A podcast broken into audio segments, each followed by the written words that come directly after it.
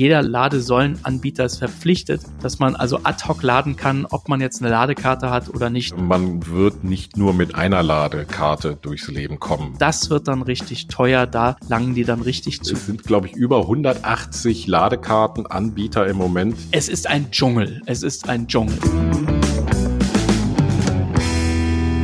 Hallo und herzlich willkommen zur vierten Folge von T-Online Ladezeit, dem Podcast zum Thema Elektromobilität, E-Autos und alles, was man dazu wissen muss. Mein Name ist Don Dahlmann. Und mein Name ist Richard Gutjahr. Don und ich, wir sind Journalisten. Wir beschäftigen uns seit Jahren mit neuer Technologie, mit der Digitalisierung, mit Netzwerken, mit Autos und natürlich mit der Mobilität der Zukunft. Wir hatten ja in den letzten Folgen schon ganz spannende Themen besprochen, also mit der Reichweite, dass man da keine Angst vor haben muss und auch also mit dem Laden, wo kann ich laden, wie kann ich laden, was eine Wallbox und so kann man alles hier auch auf dir online nachhören. Aber heute kommen wir zu einem Thema, wo ich auch ganz ehrlich sagen muss, selbst als erfahrener E-Auto-Spezialist, und das geht ja wahrscheinlich ähnlich, da kann man sich schon ein bisschen die Haare raufen manchmal, das Thema Ladekarten. Aber Richard, was ist denn eine Ladekarte genau und wieso brauche ich die? Ja, das ist fast so, als hätten die 90er Jahre wieder angerufen, gesagt, hallo, hallo, uns gibt's noch. Wir alle erinnern uns noch bei der Privatisierung der Telefonnetze bei uns in Deutschland. Da konnte man sich dann so mit Ladekarten bei Telefonzellen irgendwie freischalten und da gab es dann auch irgendwelche Guthaben, die man da aufladen konnte. Es ist tatsächlich also fast so, als wären die 90er Jahre plötzlich wieder zurückgekehrt in Gestalt von Ladekarten. Ladesäulen sind im Normalfall gesperrt. Also da kann nicht einfach jeder rangehen und dann seinen Stecker reinmachen und irgendwie dann den Haushaltsstrom noch abziehen oder so. Und deswegen sind die gesperrt. Die Ladekarte ist also quasi so eine Art Schlüssel für die Ladesäule, aber die kann mehr. Das ist ein bisschen tatsächlich so, da muss man sich umgewöhnen. Also selbst an Tankstellen, die ja mehr und mehr Shell baut jetzt tatsächlich, also überall groß auch eigene Ladesäulen neben die Benzinzapfsäulen hin. Da kann man aber nicht drinnen mit bezahlen, sondern man braucht tatsächlich eine Karte. Also drin kannst du dir Kaugummi und Cola kaufen und noch klassisches Benzin bezahlen. Die Ladestromsäule, die funktioniert tatsächlich nur noch mit der Karte, mit der Ladekarte, die so eine Art Schlüssel ist, die dann die Ladesäule öffnet. Das ist dann so eine Art auch Konto. Ne, über das man dann also quasi seinen Strom abgerechnet bekommt oder man hat da eben auch Guthaben hinterlegt, die Karte kann man dann also auch als Zahlungsmittel sozusagen verwenden. Also wie so eine Kreditkarte quasi. Ne? Da habe ich einmal meine Kontodaten hinterlegt und dann das, was ich dann ausgebe, eben mit der Ladekarte, was ich an Strom zapfe, das wird mir dann abgerechnet, meistens sofort dann auch abgerechnet, genau. nicht erst am Ende des Monats. Da kriegt man am Ende des Monats tatsächlich von den jeweiligen Anbieter dann also auch eine PDF-Datei, wo man nochmal nachlesen kann, was man alles im Monat so verzapft hat, wollte ich fast schon sagen, also geladen hat. Andere Möglichkeit ist, das auch direkt über die App einzusehen. Viele der Stromanbieter haben eine eigene App und da kann man dann gucken, was man so alles äh, schon verbraucht hat. Genau, dann ist natürlich die große, große Frage, eben, wo kriege ich denn so eine Ladekarte her? Fangen wir mal vorne an. Also die meisten denken ja jetzt darüber nach oder viele hoffentlich denken darüber nach und vor allen Dingen noch mehr, wenn sie unseren Podcast gehört haben, dass sie sich jetzt dann doch ein E-Auto kaufen. Gibt ja eine ganze Menge jetzt auch, die man kaufen kann. Und wenn man sich ein neues Auto kauft, äh, gerade von einem deutschen Hersteller, dann bekommt man eine Ladekarte meistens mit in die Hand gedrückt und da steht dann der Name Ionity drauf. Das ist so ein Konsortium, glaube ich, von den verschiedenen deutschen Herstellern, sind noch ein paar ausländische Hersteller dabei. Die haben eigene Schnellladesäulen, aber die haben sich auch zusammengeschlossen mit anderen Anbietern, wenn ich das richtig verstanden habe. Du kennst dich da auch ein bisschen noch besser aus. Ja, das ist eine Initiative tatsächlich, die von vor allem, also federführend von den großen deutschen Automobilherstellern ins Leben gerufen wurde. Da haben sich mittlerweile ein paar drangehängt. Also Ford ist mit dabei. Ich glaube, Kia ist neulich mit dazu gestoßen. Sei es drum. Ziel von Ionity war es tatsächlich, eine Homogenisierung herbeizuführen. Das heißt also, dass man schnell Ladesäulen und zwar quer durch ganz Europa, also da gibt es wirklich wirkliche, die, die, die Hauptrouten sind mit Ionity abgedeckt, so man tatsächlich, ob man jetzt von Norden nach Süden oder von Osten nach Westen fährt, dass man überall eine Schnellladesäule mit Ionity dort findet und dort eben, Betonung liegt auf schnell, weil man möchte ja auch schnell weiterkommen. Das heißt also hier vor allem die, die Mobilität so weit vorantreibt, dass man also nicht ewig an so einer 50 kW Ladesäule steckt, sondern dass man da 150 Kilowatt Leistung bekommt und dann entsprechend schnell auch wieder durchstarten kann. Genau, das gibt's also bei vielen Herstellern. Andere Hersteller äh, sind jetzt nicht mit Ionity zusammen, aber auch da muss man sich keine Sorgen machen. Ich weiß jetzt, Renault ist da zusammen mit Bosch zum Beispiel. Das heißt bei denen, glaube ich, Charge My EV. Hyundai ist mit ENBW zusammen. Und dann gibt's auch Tesla natürlich, wenn man sich einen Tesla zulegen möchte. Die haben direkt ein eigenes Netz. Da kennst du dich aus. Du hast einen Tesla. Das funktioniert, glaube ich, ziemlich super. Ne? Das ist tatsächlich krass, dass ausgerechnet ein amerikanischer Hersteller Europa mit einem flächendeckenden Charging-Netz ausgerüstet hat, lange bevor die Europäer überhaupt daran gedacht haben, das zu tun. Die haben da eben auch entsprechend jetzt einfach auch die Nase vorn. Die Tesla Charging Station Supercharger, das sind tatsächlich sehr zuverlässige, die werden auch super gewartet und ähm, am Laufen gehalten. Das ist also wirklich das beste Ladeerlebnis, was es zurzeit gibt. Ionity ist so ein deutscher Versuch aller Hersteller, da eben jetzt schnell nachzuziehen und auch die Ionity Ladesäulen, die sind sehr zuverlässig, sind schnell, sogar schneller als Tesla. Also viele Tesla-Fahrer lenken jetzt tatsächlich ihren Wagen auch rüber zur Ionity, weil die einen Tacken schneller sind beim Laden.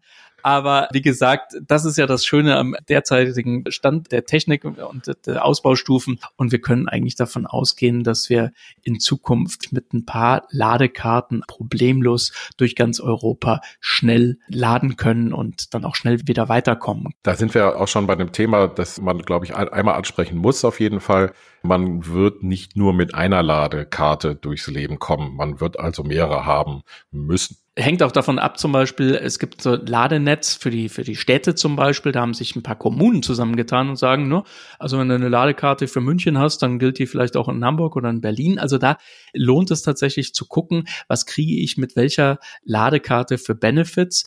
Da gibt es tatsächlich unterschiedliche Tarife, unterschiedliche Anbieter. Es gibt auch Roaming. Ne? Also das mhm. heißt, also ein Anbieter hat dann tatsächlich auch andere, also nicht Konkurrenz, aber Partner sozusagen im Angebot und mit denen lädt man dann auch entsprechend günstiger, als wenn man bei dem Anbieter selber quasi jetzt einmal lädt und dann pro Ladevorgang zur Kasse gebeten wird. Übrigens, das ist ein ganz wichtiger Hinweis, jeder Ladeanbieter, also Ladesäulenanbieter ist verpflichtet, dass man also ad hoc laden kann, ob man jetzt eine Ladekarte hat oder nicht. Das heißt also, ich kann nicht stranden, sondern auch wenn ich jetzt die Ladekarte von dem Anbieter nicht habe, kann ich dann eben auch mit EC-Karte sozusagen oder mit Kreditkarte vor Ort mir Strom freischalten lassen. Nur das wird dann richtig teuer. Da langen die dann richtig zu, weil sie die Notsituation, die man dann halt hat, dann entsprechend auch ausnutzt. Ja, das ist so ein bisschen wie früher, als noch kein EU-Roaming gab. Wenn man da die Grenze überschritten hat, dann wurde es ja dann mit dem Telefonieren und Internet und so weiter mit dem Smartphone immer super teuer. Da gibt's aber, glaube ich, auch ab nächsten Jahr eine Änderung. Da gibt's zumindest eine Gesetzeseingabe. Im Moment, wenn der Bundesregierung das ab April, das glaube ich dann auch ein bisschen anders werden wird, also dass man quasi an der Ladesäule dann auch direkt einen Vertrag abschließen kann und dann hat man dann nicht mehr so die ganz hohen Gebühren, die dazukommen. Jetzt haben wir darüber gesprochen, wenn ich mir einen Neuwagen kaufe, klar, die meisten werden sich im Moment einen Neuwagen kaufen, aber es gibt ja auch schon viele Gebrauchte auf dem Markt. Ne? Also der E-Golf ist ein gutes Beispiel von Volkswagen, der ist viel in Flotten reingegangen und die stoßen die natürlich dann so nach einem Jahr meistens ab. Da kriegt man den E-Golf relativ günstig auf dem Gebrauchtmarkt oder auch eben so ein BMW i3 oder andere Autos, die es schon ein bisschen länger gibt. Wenn ich mir einen elektrischen Gebrauchtwagen kaufe, bekomme ich aber natürlich keine Ladekarte dazu. Also dann stehe ich da erstmal rum und habe keine Ladekarte. Wo finde ich denn jetzt zum Beispiel ein Angebot äh, oder wo kann ich denn vergleichen, was für mich denn das beste Angebot ist dann? Äh, da kann man tatsächlich sehr viel im Internet unterwegs zusammen äh, googeln und vergleichen. Die Tarife ändern sich ja auch monatlich, kann man fast sagen. Mich hat das selber sehr geärgert, als ich vor zwei, zweieinhalb Jahren angefangen habe, mein erstes E-Auto quasi zu beladen Deswegen haben wir eine Seite gegründet, die nennt sich immobli.de und da machen wir einmal im Monat tatsächlich, vergleichen wir alle Tarife, die es in Deutschland gerade so gibt und sprechen dann immer unsere fünf Ladekarten-Empfehlungen des Monats aus. Und wer Lust hat, schaut sich das mal eben an. Wir nennen das Ganze Ladekartenkompass.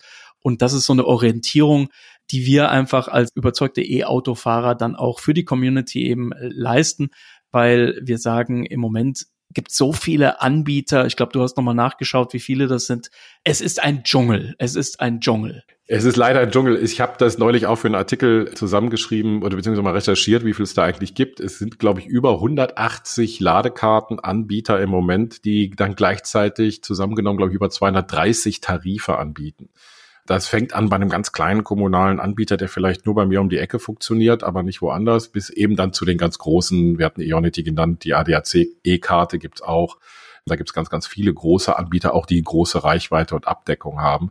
Da kann einem schon so ein bisschen schwindlig werden am Anfang. Es ist nicht wie dem Tanken einfach zu Shell, BP oder Esso. Nee, Esso gibt's glaube ich gar nicht mehr. Ne? Wie heißt das heute? Doch, Esso gibt's noch wie auch immer. Wir sind lange kein Verbrenner mehr gefahren, siehst du, da vergisst man solche Sachen. ähm, auf jeden Fall ist es halt schwierig rauszufinden. Ich meine, wie machst, also ich meine, klar, du, du bist ja nur wirklich tief in der Materie drin, aber wie machst du das? Wie, wie findest du raus, welcher für dich der beste ist? Gehst du da wirklich von immer alle Tarife durch oder gibt es da auch so Empfehlungen, die man aussprechen kann? Ja, wir haben tatsächlich Zugriff auf die meisten Ladestationen und Ladepunkte in Deutschland. Da haben wir also Verträge mit, mit Partnern und da haben wir dann direkten Einblick auch darauf, was denn die Preise sozusagen aktuell sind. Und wenn sich da gerade etwas verändert oder sowas, dann, dann, dann sehen wir das ganz schnell in unserem System und können dann entsprechend auch Warnungen aussprechen das haben wir uns selber zusammengebaut sozusagen, weil es das eben im Moment noch nicht gibt. Und wir sind gerade noch so ein bisschen in der Anfangs, in den Gründerjahren sozusagen, den Pionierjahren der Elektromobilität in Deutschland. Und da hilft man sich natürlich auch sehr unkonventionell manchmal mit solchen Dingen. Es gibt noch einen Geheimtipp unter den E-Auto-Pionieren. Das ist eine Karte, können wir auch ganz offen ansprechen. Wir verdienen da nichts dran. Das ist die Maingau. Die gilt immer noch so als der Geheimtipp oder nicht mehr so geheime Tipp. Das ist eine Karte, die durchgehend immer mit die günstigsten Tarife und vor allem auch Roaming-Tarife, so dass man auch an fremden Ladesäulen also immer weiterkommt. Maingau, ich kenne keinen E-Autofahrer, der, der was auf sich hält, der nicht die Maingau-Karte in seinem Portemonnaie trägt. Es ist tatsächlich auch so ein bisschen wichtig. Wir hatten ja zum Beispiel bei der Frage im letzten Podcast, da ging es ja darum, Wallboxen und was kauft man sich und so weiter. Man kommt nicht drum herum, sich ein bisschen vorab zu informieren. Und man kommt auch nicht drum herum, zu überprüfen, wie viel man eigentlich fährt. Das hatten wir in unserer zweiten Folge auch besprochen, Thema Reichweite. Da kann man auch gerne nochmal reinhören. Das ist tatsächlich wichtig, denn wenn ich zum Beispiel zu 90 Prozent mit meinem Auto nur in meiner Kommune unterwegs bin, in meiner kleinen Stadt oder in meiner größeren Stadt auch unterwegs bin, was ich in München, in Hamburg, in Berlin, Köln oder sonst wo, dann brauche ich jetzt nicht 150 verschiedene Ladekarten, die ich mir da irgendwie zulege oder fünf verschiedene Ladekarten, will ich es nicht immer so übertreiben sondern dann reicht vielleicht auch eine. Ja, wenn ich 90, 95 Prozent der Zeit nur immer die gleichen Strecken fahre, vielleicht mal die Familie besuche, die in der Nähe wohnt und so weiter, dann komme ich mit einer Ladekarte aus. Und da muss man halt gucken, was bietet die Kommune an und wie günstig ist das? Oder gibt es andere Anbieter, die eben ein bisschen günstiger sind? Wir sagen der Fairness halber, es gibt ja auch nicht nur eure Vergleichsseite, es gibt im Internet ja auch noch ein paar andere Vergleichsseiten, auf die man gucken kann. Aber tatsächlich so das vor Ort schauen, wie viele Ladesäulen sind da, das hilft natürlich. Was anderes ist es, wenn ich sehr viel mit dem Fahrzeug unterwegs bin. Also wenn ich zum Beispiel sehr häufig von München nach Frankfurt fahre oder von Berlin nach Köln oder eben so sehr viel weite Strecken fahre oder eben auch mal ins Ausland, dann brauche ich einen anderen Anbieter. Und da sind diese Sammelanbieter, also diese Anbieter, die so Verträge mit vielen anderen kleinen Kommunen auch haben, dann sind die natürlich ein bisschen besser weil das ist etwas, wo ich dann tatsächlich sicher sein kann, dass ich, egal wo ich bin, auch immer an eine Ladesäule an kann und dann auch zu einem günstigen Preis laden kann. Mhm, genau, also da gibt es tatsächlich die unterschiedlichsten Tarife, auch Roaming-Tarife. Da muss man sich ein bisschen tatsächlich informieren, welche Karte zum Beispiel im Ausland die günstigste ist. An der Stelle, wir haben Ionity schon erwähnt, wir haben Maingau schon erwähnt, die funktioniert zum Beispiel auch in Österreich sehr gut. Aber es gibt zum Beispiel auch vom ADAC ein Ladekartenangebot. Da darf man nur nicht ganz vergessen, man zahlt beim ADAC natürlich auch immer die, die Jahresgebühr. Ne? Also bei den Preisvergleichen muss man mal drauf achten, sozusagen, was kriegt man tatsächlich netto in die Hand. Aber gerade wenn man im europäischen Raum unterwegs ist, dann ist so eine ADAC-Karte sicherlich auch ein Blick wert. Vielleicht sollten wir am Schluss mal wieder, wie wir es immer machen, ein bisschen zusammenfassen, auf was man denn alles achten muss, Richard wie überall im Leben vorher informieren, das heißt, sich unterschiedliche Angebote anschauen, die Top-Ladekarten sozusagen nochmal selber ansteuern und lesen, wer ist da alles mit dabei, wo kann ich überall mit laden und dann eben sich dort registrieren seine Kreditkarte schon mal hinterlegen, die App runterladen. Ne? Die App ist immer sozusagen auch so ein zweiter Schlüssel. Man braucht keine physische Karte, man kann oft die Ladesäule auch mit der App freischalten. Also da vorher informieren und nicht erst, wenn man an der Ladesäule steht und sagt irgendwie, ha, wie kriege ich da jetzt Strom raus? Deswegen hilft es auch, unser zweiter Tipp, mehrere Ladekarten sich äh, zuzulegen, also ruhig aus von den größeren, denn viele bieten eine Ladekarte an ohne Grundgebühr und ohne Vertragslaufzeit. Es gibt ein paar, die wollen eine Grundgebühr haben und die wollen noch eine Vertragslaufzeit, da muss man halt ein bisschen vergleichen. Aber es gibt eben viele, die das eben ohne machen. Und das ist dann quasi wie so eine Prepaid-Kreditkarte, die man mit sich rumschleppt. Die braucht man nicht unbedingt, aber im Notfall kann man sie dann eben da mal einsetzen. Also einfach gucken, dass man sich so zwei, drei Ladekarten äh, besorgt. Dann ist man auf jeden Fall abgesichert und muss sich keine Sorgen machen. Drittens immer wieder neu vergleichen, denn die Tarife, ich habe schon gesagt, ändern sich ja wirklich Woche für Woche oder sagen wir mal Monat für Monat. Das ist ein bisschen lästig, das äh, fordert ein bisschen Zeit. Also da wie beim Strom ab und zu mal einfach testen, ist die Karte, die ich aktuell habe, wirklich noch die günstigste und sprechen wir es ruhig mal aus, weil wir wollen es ja auch konkret machen hier. Also eine Ladenetzkarte für den städtischen Raum, wenn man in, in, in Städten viel unterwegs ist, ist eine Empfehlung. Eine Maingau ist so dass das Schweizer Taschenmesser, damit kann man nie was verkehrt machen. Die hat eigentlich jeder mit an Bord in seinem Portfolio. Und eine Ionity ist tatsächlich, wer viel Langstrecke fährt, wer viel tatsächlich auch auf den Autobahnen unterwegs ist und auch über die Grenzen hinaus, genau wie bei einer ADAC-Karte. Das sind so Karten, die kann man sich mal anschauen und aber nur weil das heute jetzt der Stand der Dinge ist, heißt das nicht, dass das nicht im Winter dann wieder anders ausschaut. Da muss man leider so ein bisschen seine Hausaufgaben. Ja, aber ich sage mal, das ist wie beim Strom. Also bei den Stromtarifen für den Hausgebrauch, da wechseln ja die Leute auch alle halbe Jahre oder einmal im Jahr oder sowas hin und her zu günstigeren Anbietern. Da gibt's ja auch Vergleichsportale und, und so weiter und so weiter. Das ist ähnlich wie beim Strom fürs Haus und das machen ja auch viele Leute ohne Probleme. Ich denke, da kann man sich auch schnell dran gewöhnen. So, das war's schon wieder für diese Woche. Natürlich nur. Wir haben noch viel hm. vor und da kommen noch einige Folgen. Wer Fragen hat zum Thema Ladekarten oder einfach rund um die Elektromobilität, der erreicht uns via E-Mail unter ladezeit-podcast.t-online.de oder auch bei Twitter. Äh, da gibt's uns zu finden unter @gutjahr oder unter Don Dahlmann. Ich sage auf jeden Fall schon mal Tschüss und bis zum nächsten Mal. Wünsche allzeit volle Akkus natürlich und gute Fahrt. Und auch ich sage Ciao und möge der Saft mit euch sein.